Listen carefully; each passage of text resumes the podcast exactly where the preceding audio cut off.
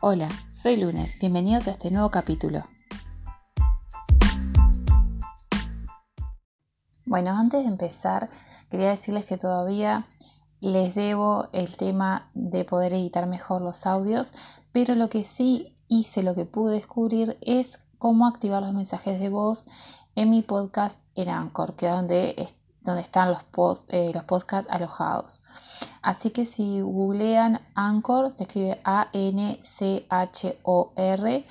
y buscan dentro de esa página web o descargan la aplicación de Anchor, eh, pueden encontrar mi podcast que se llama Hoy lunes y pueden dejar un mensaje de voz si quieren compartir alguna opinión, algún pensamiento o quieren decirme algo. Bienvenidos. Bueno, para este capítulo no puedo abarcar todas las facetas porque, porque es bastante extenso. Mi idea es hablar de dos, de incertidumbre, lo que tiene que ver con la salud y con la economía. Eh, la, con la parte de economía no sé si va a poder abarcar todo en un solo capítulo porque no quiero que quede muy largo. Eh, pero bueno, vamos a tratar de hacerlo lo más conciso posible. En este caso en particular, siempre doy mis, mis opiniones, ustedes ya saben, pero en este caso en particular quiero aclarar que que si bien yo tal vez eh, pueda decir las cosas como muy segura, dando como consejos o como órdenes, tienen que hacer esto, tienen que hacer lo otro, quiero que queden claro que en realidad son propuestas o cosas, o sugerencias, cosas que yo he pensado para mí o mm, conclusiones a las que he llegado luego de plantearme seguramente todas las mismas interrogantes que se están planteando ustedes. y las expongo acá con la idea de que mm, no de que estén capaz haciendo las cosas mal, sino de, bueno, una opción más, si no se les ocurrió a ustedes, porque no voy a decir nada del otro mundo, eh, si capaz que no se les pasó por la cabeza algo, bueno, tengan una opción más a manejar u otra manera de ver las cosas que les traiga un poco más de calma o un poco más, eh, capaz que no calma, pero capaz que algo, sugerencias más prácticas que les, les dé, no sé, les lleve, no sé, pies a tierra y de lo que se puedan agarrar para ir llevando esta situación que como yo dije recién tiene toda una connotación emocional que a veces es difícil de manejar. Así que bueno, eh, quiero aclarar eso, que son como, dependiente del, del, tono en que yo lo diga, siempre son sugerencias o conclusiones a las que yo llegué, que las puedes tomar o no las puedes tomar, o te puedes sentir, simplemente escuchar y sentirte identificado o ver capaz que alguien que, piensa tal, vez totalmente distinto y ve las cosas distinto y otra perspectiva ayuda y bueno, este, ojalá les sirva de, de algo, por lo menos que me sirva a mí para, para desahogarme, ¿no?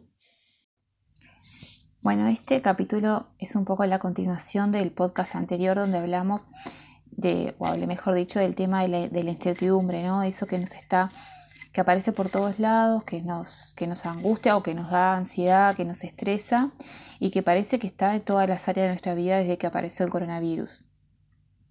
Eh, habíamos hablado en realidad de, habíamos hecho como una introducción a lo que es la incertidumbre, a hablar de ese malestar y, y tal, yo puntualicé como que para mí la manera de achicarla o de hacerla menos atemorizante era asumir de que somos adultos que la vida es incertidumbre y que nuestro, nuestra responsabilidad está en ver las maneras de hacerla cada vez más chiquita, más manejable y aceptar lo que no podemos controlar.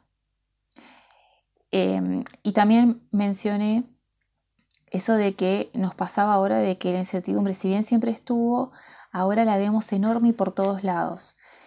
Em, para mí las áreas en las que más se manifiesta o donde la vemos en este momento es en la incertidumbre en, si toda esta situación devendrá en caos. ¿no? Nos, nos, pasará lo mismo que a Italia, nos pasará lo mismo que a España, nos pasará lo que Ecuador, nos pasará lo que le está pasando a Estados Unidos. Eh, creo que eso es como un miedito, ¿no? Eh, yo mencionaba en, algunos capítulos anteriores eso de que, de que el uruguayo o los países, este, no sé los demás, pero creo que los países latinoamericanos les pasa, de que cuando ven a los países llamados de primer mundo, tienden como a idealizarlos, me incluyo en eso, ¿no? Tal vez eh, hay que analizarlos en diferentes aspectos, entonces ver que en esos países donde nosotros suponemos que sus gobernantes disponen de más recursos, son más capaces, la salud es mejor, la economía es mejor, esto, lo otro, eh, eh, se les vino esto encima y es un caos, realmente un caos. Eh, nosotros decimos, entonces nosotros vamos a hacer así o peor. Y nos da miedo que nos pase eso, ¿no? Saber si nos va a pasar o no y el miedo a que realmente eso se vuelva realidad. Otra área sería el tema de la salud nos vamos a enfermar de esto, nos vamos a enfermar todos, se va a enfermar mi padre, mi madre, mi hijo, me va a enfermar yo, voy a terminar solo internado en un sanatorio, uno de mis hijos internado en un sanatorio. La parte económica, la parte económica es, un gran, porque también está la parte de, bueno, capaz que esto pasa, ¿no? Pasa, nos quedamos en casa y esto al final es un susto, por lo menos para los uruguayos, ¿no? Esto al final es un susto que pasa pero quedamos con un país eh, en ruinas económicamente, con todas las consecuencias que eso conlleva. La parte educativa, yo he visto, eh, he percibido de que, de que muchos padres, eh, bueno, obviamente que, que, si tienen que perder el año lo, pierden, o sea, creo que ninguno duda de eso frente a la salud, frente a exponerlos a lo que fuera. pero, pero sí, por ejemplo, se han planteado muchas dudas o hay mucha, mm, bueno, incertidumbre, para la redundancia, sobre el tema de ¿no? la plataforma online, de cómo hago que no quiera hacer deberes, que quiera hacer deberes, que le cuesta, que no está motivado, o que no entiendo, o que la maestra manda esto y no me sale y no sé cómo. Como que hay todo un, todo un tema, todo, todo un tema de estrés respecto a este tema en particular, a los que tienen hijos. Y está lo emocional, ¿no? También hay una incertidumbre emocional, este, cuesta mucho el tema de no ver a los seres queridos, de no ver a los amigos, el tema de no salir, encontrarse en, dentro de, las paredes del hogar. Y, todos estos miedos, más allá de, de que sean justificables o no, el poder manejar todos estos sentimientos genera como una incertidumbre. Yo no puedo decir, bueno, esto con el tiempo va a pasar, es un tiempo de estrés y pasa, no sé cómo voy a manejar, no sé si mañana voy a estar estresado, si voy a estar angustiado, si voy a estar nervioso, si voy a tener enojo, si voy a estar bien, si me lo tomo bárbaro. Este, todo este manejo de emociones que no sabemos bien qué hacer genera también incertidumbre y genera mm, a su vez más ansiedad. Bueno, para empezar con el tema de incertidumbre en el área de salud, ¿no? O sea, en sentido de nos vamos a contagiar, me voy a contagiar, nos vamos a contagiar todos, qué va a suceder respecto a ese tema. Para mí la idea de achicar la incertidumbre es en realidad va por el lado de la aceptación de la situación. Aceptar que no podemos controlarlo, está fuera de nuestro control completamente. Y la manera de achicar la incertidumbre, ¿no? O sea, porque bueno, decir, eh, es fácil de aceptar que está fuera de control, pero está, eh, eh, hacerlo es totalmente eh, difícil. Hay muchos que se preguntan, bueno, ¿esto hasta cuándo? ¿Hasta cuándo va a ser esto? Y se escuchan noticias que dicen, bueno, tenemos que seguir hasta, hasta el 2022, el coronavirus llegó para quedarse, y un montón de cosas que nos hace explotar la cabeza. A la conclusión que, que en mi caso me llegué es que esta situación en particular, el tema de estar aislados, de tener cuidados extremos, de, no visitarnos, no mantener reuniones sociales, a mi entender sería hasta que pase el invierno. Em, esto lo digo, lo es a mi entender, em, por un tema de que este, las gripes, cualquiera de ellas sean, tienen el tema del frío, la humedad, eh, hace que, la gente se enferme mucho más, que se afecte mucho más la parte respiratoria. Entonces mínimo hasta que llegue la primavera eh, hay que extremar los cuidados. Una manera de, poder enfrentar ese no estar en control es apelar al sentido común, al nuestro. A parar un poco la cabeza cuando la cabeza escucha mil noticias y nos entra miedo y todo nos asusta o escuchamos desde nos nos entrevera un poco el hecho de que uno diga una cosa, que otro diga otra, que uno opine una cosa, que otro opine otra, que en un país pase una cosa distinta, que en otro país pase otra, que no sabemos bien por qué pasa todo esto. Esa pelea, para mí el tema de enfrentarnos es apelar al sentido común. parar un poco la cabeza, parar un poco la ansiedad, buscar un momento en el día lejos de las noticias, eh, lejos de, todo, no digo de tema de tranquilidad, pero un momento en el día, no sé, cuando estemos tomando mate, tomando un té, mirando por la ventana, lo que fuera, para analizar la situación y decir, bueno, ¿qué es lo que yo realmente tengo sobre la mesa? ¿Qué es lo que yo manejo? Sabemos que el virus existe. Eh, ya en un momento, ¿se acuerdan que en un momento se dudaba si era todo verdad? Bueno, ya eh, eso no lo podemos ya no, es más una duda. Existe el virus, se contagia muy rápido y si tenemos patologías nos puede afectar gravemente. Eso es lo que tenemos seguro. Las patologías también quiero aclarar que no es nada, no son patologías extrañas. O sea, una patología puede ser una diabetes, un hipertenso, eh, alguien con asma, alguien, o sea, prácticamente en Uruguay, ¿cuánta gente tiene diabetes y presión alta? Todo el mundo, básicamente. Entonces, eso es lo que tenemos seguro. Lo demás no lo sabemos. No sabemos si, si, si va a dejar secuelas, no sabemos si nos podemos contagiar de vuelta o no, no sabemos si tenemos la cepa fuerte acá en Uruguay o no de virus. Esas cosas no las sabemos. Entonces, lo que no sabemos lo dejamos de lado y nos manejamos con lo que sí sabemos. Sabemos que es un virus que se contagia muy rápido, que afecta a la parte respiratoria y que los médicos y, los técnicos, los, los que están en el tema salud, en realidad no saben nada en concreto. Porque el virus apareció en enero y van cuatro meses del año. En cuatro meses no se puede tener todo clarísimo sobre un virus cuando ni siquiera ha dado respiro para poder estudiarlo. Este, las emergencias sanitarias han sido tan, tan abruptas que no ha dado tiempo a nada. Entonces, lo que voy a hacer es, bueno, apelo al sentido común. Si todavía no se sabe nada, no me voy a andar arriesgando porque sí. Porque no, no, voy a encontrar un médico que sepa tal cual todo, todos los datos. Entonces, extremen los cuidados, pero con, a conciencia, sin miedo, sin pánico. Extremen los cuidados. Si tengo que salir de casa porque tengo que hacer un mandado, porque tengo que trabajar, eso es lo único que voy a hacer. Salgo para trabajar y salgo para comprar las cosas de que realmente necesite. No salgo a comprarme ropa, no salgo a comprar un adornito para la casa, eh, salgan solamente para lo estrictamente necesario. Y cuando salgan tengan el tapaboca, no toquen nada, mantengan distancia. Todo lo que, todas las reuniones sociales va a haber tiempo para poder hacerlas, pero ahora no es el momento. Y ahora que se vienen los fríos y las lluvias, todos sabemos que la gripe cualquiera con el frío aumenta, entonces es momento de cuidarse mucho más.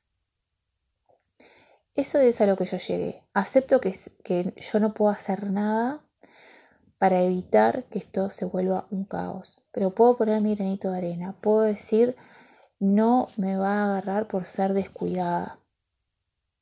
Entonces realmente, en mi caso, eh, nosotros no, no, he salido a trabajar, pero este, ustedes yo ya les comenté que estoy en seguro de paro, pero en realidad puedo volver en cualquier momento y vieron que ya arrancó la construcción y ya van a arrancar las escuelas y ya se reunieron con las cámaras empresariales, así que en cualquier momento abren los shopping y abren algunos el local donde trabajo yo y tengo que volver a trabajar y no me va a quedar otra. Y, bueno, me da un poquito de miedito tener que salir, pero, pero bueno, lo, lo voy a tener que hacer y lo voy a hacer con los recaudos. Conseguir los tapabocas, iré con lentes de sol, me compré, conseguiré guantes, trataré de no tocar nada, me pondré al colegio antes de sacarme los guantes, Llegaré a casa, sacaré toda la ropa, me bañaré, tendré alguna toalla o alfombra con, con alcohol o con hipoclorito, creo que se pone, para cuando entre a casa otra vez. Y, y, tomar todas las medidas posibles, todo lo que esté a mi alcance lo voy a hacer. Y eso creo que es lo que tenemos que apuntar. Es decir, bueno, ¿qué está a mi alcance para no contagiarme? No como un virus extraño. Si, si yo me tuviera que tratar de evitar de contagiar de la gripe sí o sí, o un resfrío sí o sí, ¿qué tendría que hacer? Todos en realidad sabemos, no compartir ni vasos ni tenedores, ni estar cerca de nadie resfriado. Lo que pasa que no le damos mucha importancia y hacemos las cosas igual. ¿Cuántas veces hemos compartido el mate con alguien que está resfriado, que está mal de la garganta? Este, pero en este caso realmente tenemos que extremar las medidas, porque bueno, por más que acá no llegó, nos puede pasar y, está bueno que no nos pase por descuido. Entonces, tratar de no pensar constantemente en las cosas que no podemos controlar, como el hecho de que, haya un colapso en la salud o que nos podamos contagiar, sino concentrarnos en qué cosas puedo yo hacer para evitar contagiarme. Si el contagio me da miedo, ¿qué hago yo para evitar contagiarme? Y enfocarme en eso. Y apelar a mi sentido común. No decir, ay, pero ¿qué hago? Porque uno dice una cosa, otro dice otra. No, escucharse uno mismo. Uno sabe, en el fondo sabe lo que tiene que hacer. Y bueno, apelar a eso, estar seguro de que, de que lo que mi sentido común me dicta es lo que está bien. Con respecto a lo que es la economía. Em, la economía yo no sé si genera tanta incertidumbre como el tema de salud. La realidad es que la crisis sanitaria que se está dando a nivel mundial es algo inédito. Eh, realmente estamos a ciegas y por eso yo hablaba recién de apelar al sentido común, de, de escucharnos a nosotros mismos porque mm, podemos seguir los lineamientos de lo que dicen los expertos y, no sé, los políticos o los que están al frente de las instituciones, pero es inédito para todos. Es comprensible que se diga una cosa por un lado y por otra, porque estamos frente a lo desconocido. Entonces, cuando estamos frente a lo desconocido, está bueno mirar para adentro, escucharnos a nosotros mismos y seguir nuestro instinto. Ahora, ¿qué pasa con el tema economía? Y cuando digo economía digo en general, digo la economía de un país o una región, ¿no? Y la economía del hogar, que es la que, claro, la que a todos nos preocupa. Acá hay incertidumbre porque, claro, las crisis económicas no, no, no son todas iguales, cada una tiene sus características, pero básicamente hay que aceptar el hecho que estamos en una crisis económica. La crisis económica ya está. Si en un país 80.000 personas van a seguro de paro, tenemos una crisis económica. Hay que aceptarla, ya está, y la magnitud de las consecuencias no las podemos cuantificar ahora, pero lo que somos grandes sabemos que van a ser un montón. O sea, va a ser algo grande. Eh, lo que tenemos más fresquito es la crisis económica del 2002. Los que son más grandes que yo seguramente han vivido otras crisis económicas y me parece que la manera de, de afrontar esta incertidumbre es decir, yo no sé lo que va a pasar. A mí me parece que sí sabemos lo que va a pasar. No sabemos qué magnitud, no sabemos cómo nos va a pegar a nosotros en particular, pero sí sabemos lo que va a pasar. Va a pasar, que ya pasó en realidad, a seguro de paro, mucha gente seguro de paro, o sea, mucha gente con mucho menos ingresos. Estoy hablando a nivel general, ¿no? Y, obviamente cada uno en particular, capaz que alguna de estas cosas que pasó, o, o también hay que manejar la posibilidad de que les puede pasar mucha gente seguro de paro, va a haber mucha gente despedida de su trabajo, a su vez va a haber falta de trabajo para encontrar, o sea, va a pasar de que, que, las, que te echen y te cueste encontrar trabajo, va a pasar de que, de que la gente joven vaya a buscar trabajo y no encuentre, o que vayas a buscar un trabajo y te ofrezcan en re poca plata o con unas condiciones que no son las que estás acostumbrado. Y va a haber un empobrecimiento, o sea, vamos a ser más pobres. Eh, y va a ser general. O sea, todo esto que estoy diciendo va a ser en la general de la población, lo que nos oporece más, porque no es lo mismo que una familia se quede sin trabajo y su contexto si tenga trabajo o tenga otros medios, salir más rápido del pozo, a que todos seamos más pobres o todos estemos sin trabajo y sea algo general. Eh, eso es lo que va a pasar a nivel país y en este caso en particular, en esta crisis económica, está pasando a nivel mundial que es lo distinto a lo que pasó en el 2002, que para que era algo más regional, eh, se sufrió más a nivel regional, esto va a ser mundial. Tampoco es la primera, la primera vez que pasa a nivel mundial, tal vez para los que, este, para algunos sí, pero los que han vivido las consecuencias de la Segunda Guerra Mundial, eh, digo, ya ha pasado de que el mundo entero está en, está en recesión económica o en crisis económica.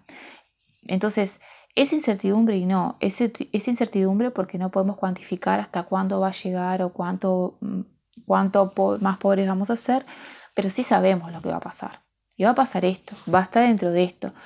Va a haber falta de trabajo, los sueldos van a ser bajos o no va a haber sueldo, va a haber más empobrecimiento. Es inevitable que vaya a haber un aumento de la delincuencia porque, porque al, no haber plata, no conseguir plata o la plata para el día, ya sea porque te que comer a tus hijos, ya sea porque seas adicto y tu cuerpo te pida la droga y te conseguir, no tengas cómo hacerte un peso para conseguir tu droga, la delincuencia va a aumentar. Entonces, hagámonos la idea de que, de que se viene bravo, entonces es una incertidumbre, pero hasta ahí no más, porque en realidad sabemos que se viene bravo, sabemos que lo que se viene no es tan bueno y, en realidad lo que tenemos que aceptar es que eso nos asusta, que no tenemos ganas de pasar por, por eso. Pero una vez que aceptamos de que no tenemos ganas de pasar por eso, de que, o de que estamos pasando complicada, que no en este momento, que no sabemos cómo vamos a hacer con las cuentas o con, o con la comida o con lo que fuera, este, aceptar de que, bueno, de que es así, pero también ver, bueno, cómo, cómo vamos a enfrentar esto. Y mm, y bueno, si estás llevando adelante una casa, probablemente la crisis del 2002 la tengas en, en tu recuerdo y pienses a ver cómo hiciste aquella otra vez, o cómo hizo un familiar, o cómo hicieron tus padres, o cómo hicieron tus hermanos o tus amigos, qué recursos se, se hicieron en ese momento.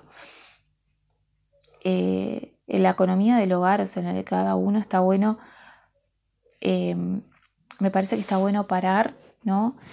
Y, y, planificar lo que van a ser los gastos. Primero ver todos los escenarios posibles. Eso es lo que, lo que yo hice en un momento y se los planteo como una opción. Cuando pasó esto, cuando pasó esto me refiero a que empezaron los primeros casos de, coronavirus y se declaró la emergencia sanitaria, lo que hicimos en mi casa fue parar un poco y plantearnos todas las posibilidades y qué vamos a hacer frente a cada posibilidad.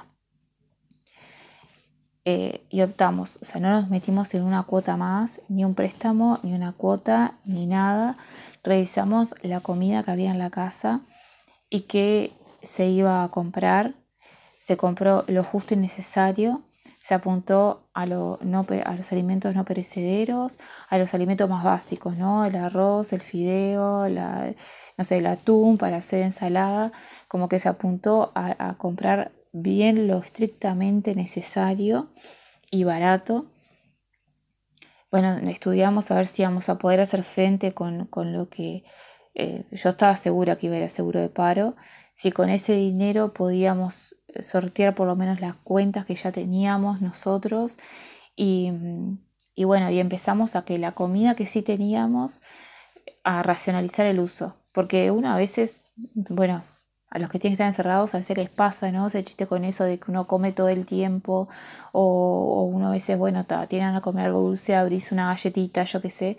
Empezamos a cuidar, a realmente ver exactamente cuánto jabón pones en la lavadora, a contar, a poner las porciones en, la, en el plato y no la fuente para servirse. Empezamos un poco a racionalizar todo eso. Este, y bueno, si un, un, algo que tuvimos en cuenta, un consejo que les doy, es que en esta, en esta crisis económica en particular, cuando tienen que pensar en qué van a gastar, enfocarse en la comida, pero en este caso en particular en la calefacción. El que pueda, yo, eh, yo sé que es difícil, pero estamos en una crisis económica que tiene una parte sanitaria y para mí es, importante de que el hogar esté calefaccionado lo mínimo que sea, para sacar como ese aire humedad, ese aire frío. Si algún integrante tiene problemas respiratorios o, eh, es alérgico o algo, no le hace bien. Y yo pienso, yo es una, medida que voy a tomar para evitar, eh, con esto, ¿no? Con, el tema de que está el coronavirus en la vuelta. Y bueno, también el consejo que les doy, bueno, no meterse en cuotas a largo plazo, no meterse préstamos en la medida de lo posible. Yo siempre, este, siempre me acuerdo de lo que me, explicaba mi abuela. me explicaba, no, en realidad era como una frase que tenía, que ella siempre me decía, de chiquita me decía, cuando tengas tu sueldo, primero las cuentas, después la comida y con lo que sobre lo demás. Y bastante curioso porque ella Eh, ella era inmigrante también, sufrió las consecuencias de la Segunda Guerra Mundial y, era muy, muy pobre, pero muy, muy pobre de, chica y, y, pobre de grande. Este, es bastante curioso de que ella no pusiera la comida primero. Y el hecho de que no pusiera la comida primero es porque las cuentas cuando no las pagas es como una calecita y se van haciendo cada vez más grandes y te van acortando el crédito. Em, por eso es importante siempre pagar las cuentas. Primero porque si no las pagas y te genera recargo o intereses, después tenés que pagar dinero por la nada. Es decir, em, no pagas por lo que salió el servicio o el producto, sino que después pagas por el tiempo, o sea, por nada. Y a su vez, cada vez que vos te metes más en cuenta, se te limita en el crédito. Y capaz que en un momento realmente lo necesitas para pagar algo de salud o para pagar algo grande que tengas que comprar o porque pasó un imprevisto y el tema del crédito se te, se te empieza a cortar. A mí eso siempre me quedó la cabeza y, y siempre me ha, me ha guiado. Entonces lo quería compartir con ustedes porque siendo que ella pasó realmente hambre, yo tengo la suerte de decir que no pasé, no he pasado hambre en mi vida, pero sí sé que ella sí, tanto de chica como de grande. Y siempre me llamó la atención que siempre me dijera las cuentas primero, después la comida y después lo demás. Porque las cuentas sabes cuánto es y la comida uno ve que puede comprar, ¿no? Como que compras lo más barato, estirás, eh, no sé, haces guiso más seguido, como que vas viendo. Esa, es como lo que ella me quiso pasar y yo quería compartir con ustedes. Y también está bueno sentarse a hacer un repaso de todos los gastos que tengan en la casa, eh, si tienen tarjeta, de todos los débitos que tienen, a ver realmente si hay algo que puedan cortar o sacar o gastar menos. Siempre después, no sé, si tienen un contrato en el, celular y no es tan necesario, que puedan dar de baja y tal vez más adelante dar de alta. A esas cosas me refiero, ¿no? Todo lo que no sea indispensable tratar de cortarlo, ver por dónde voy a poder ahorrar en el caso que lo necesite, si es que no lo necesito ya. Em, obviamente que todas estas cosas que estoy diciendo no es nada nuevo. Eh, probablemente la gente que siempre estuvo corta de, ingresos eh, lo haya tenido que hacer. Yo lo he tenido que hacer mil veces, capaz que estos últimos tiempos, capaz que no he tenido tanta necesidad, pero, pero hace no mucho sí eh, haber que hacer todos esos revalúos. Pero, mm, pero el tema económico estresa a todos, porque ¿qué pasa? Los que, los que eh, bueno, los que tienen negocio, pequeño negocio, dependen de las ventas y las ventas se cortan y vos decís, bueno, no sé con qué voy a vivir. Y la gente que vive mes con el sueldo, uno vive con el sueldo mes a mes. Si te varían el monto de un mes para otro, quedás como desestabilizado. Así sea que, tengas realmente carencias, así sea que, se te complique para pagar las cuotas, uno queda desestabilizado porque uno está como que vive armado a un presupuesto X. Entonces es entendible que así las situaciones sean distintas y unos estén mejor que otros, es entendible que nos genere esa ansiedad. Y bueno, de todas maneras, eh, está bueno, está bueno pensar en el otro y en las diferentes situaciones. Yo lo que siento en este caso en particular es que tenemos el día del lunes. Yo lo veo un poco así. Ya pasamos por una crisis hace poco y tenemos que tener la perspectiva de que tenemos las herramientas como para volver a salir. Yo creo que mucha gente eh, lo vio a esto rápidamente, realmente los admiro. Por eso las ollas populares, por eso la gente repartía tapabocas gratis, por eso se armaban plataformas de apoyo con gente que eh, decía lo que precisaba, hay gente que se ponía como voluntario para arreglar, no sé, computadoras a través de internet o hacer los mandados a alguien a tal hora. Eh, yo, todas esas respuestas rápidas que se dieron frente a la situación, yo creo que surgen de que la gente se, eh, se ve venir lo del 2002 y quería actuar rápidamente. La verdad, los admiro. Y está bueno eso con lo que yo venía diciendo del tema de la perspectiva, que, que está bueno pensar en el, caso que les toque como a mí, que tal vez no estoy en una situación tan complicada como otros que, viven con la plata del día a día y de repente, no de mes a mes, sino del día a día, y de repente se quedaron sin nada y ya a veces no sabían qué iban a comer y ahora están mucho peor. Está bueno pensar en esas personas, eh, no como para minimizar lo que uno sufre, porque la realidad es que uno le eh, sufre lo que vive. Uno no puede, por más que uno se quiera poner en el lugar del otro y pueda entender al otro y pueda, eh, lo que uno sufre es lo que le toca a uno, ¿no? Como yo decía recién, por más mejor o por situación en la que estemos, al no tener los ingresos que teníamos nos desestabiliza y nos genera una ansiedad que es totalmente justificable, por más que estemos mejor que otros. Y eso es porque a nosotros nos toca enfrentar cómo vamos a resolver esa situación. Y la situación que tenemos que resolver es la nuestra, la de cada día. Pero está bueno pensar a los más desfavorecidos por dos cosas. La primera porque nos ayuda a poner en perspectiva la situación en la que estamos y que dentro de lo que mal que podamos ver que estemos, siempre estamos mejor que otros y tenemos que estar agradecidos por esta situación en la que estamos. Si en algo estamos en una situación más ventajosa que otros, tenemos que estar agradecidos por eso y valorarlo y valorarlo mucho. Nos ayuda que, a que si bien está bueno que expresemos la angustia o la ansiedad o el que no sabemos cómo vamos a hacer o que tenemos miedo que no pase tal cosa, si sabemos que hay otra gente que la está pasando mucho peor, es como decirnos, bueno, está, estoy mal, me angustia y todo, pero le voy a buscar la vuelta, me voy a poner a hacer cuentas, voy a ver cómo arreglo esto acá, cómo arreglo esto allá, cómo muevo esto, cómo muevo lo otro, tengo crédito, podría sacar un préstamo en el caso que lo necesite y me arreglaré. Y eso me permite como no seguir una y otra vez en mi cabeza pensando lo mismo, angustiándome lo mismo, viendo callejones sin salidas cuando tal vez los eh, sí tengan salida esos callejones que yo veo. Solamente que la angustia no me deja verlos o la ansiedad no me deja verlos.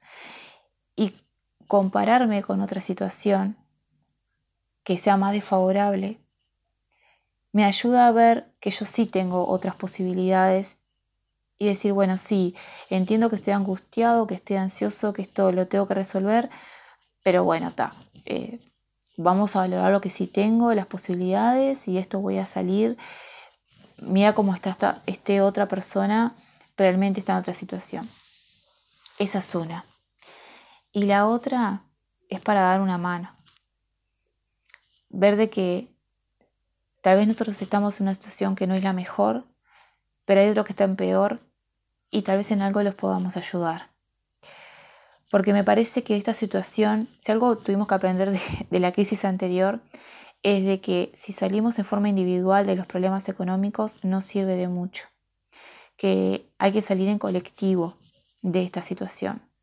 Eh, como mencionaba, las crisis traen un empobrecimiento general y traen delincuencia y traen problemas emocionales, tasas de suicidio, de ansiedad, un montón de problemas generales. Entonces, en este caso me parece que no que lo que nos va, lo que nos ha enseñado esta crisis sanitaria es de que de las cosas se tienen que resolver en colectivo y que no me puedo mirar siempre el ombligo, de que puedo estar pasando por un montón de problemas, pero en algún momento tengo y lo tengo que trabajar y lo tengo que pensar y lo tengo que elaborar y lo tengo que expresar, pero en un momento tengo que dejar mirarme el ombligo, mirar lo general ayudar a los demás, que también me va a ayudar a mí. Em, me parece que eso lo tenemos que, lo tenemos que tener en cuenta. De que, de que si en este momento puedes darle una mano a alguien en lo que sea, tal vez no tenga por qué ser plata, pero si puedes ayudar como pila de gente que hace un mandado por alguien o, o querés alegrarle a alguien un día, ahora están haciendo un programa de voluntariado para poder hablar con las personas mayores que están solas, para poder levantarle el ánimo, lo que vos veas que seas bueno. O si en este momento tenés miedo a salir. A mí me pasa un poco que tengo miedo, por ejemplo, a salir. Eh, estate pronto para cuando esto pase un poco, el tema del distanciamiento social o del aislamiento, estate pronto que después va a haber que salir a meterle para ayudar a los demás.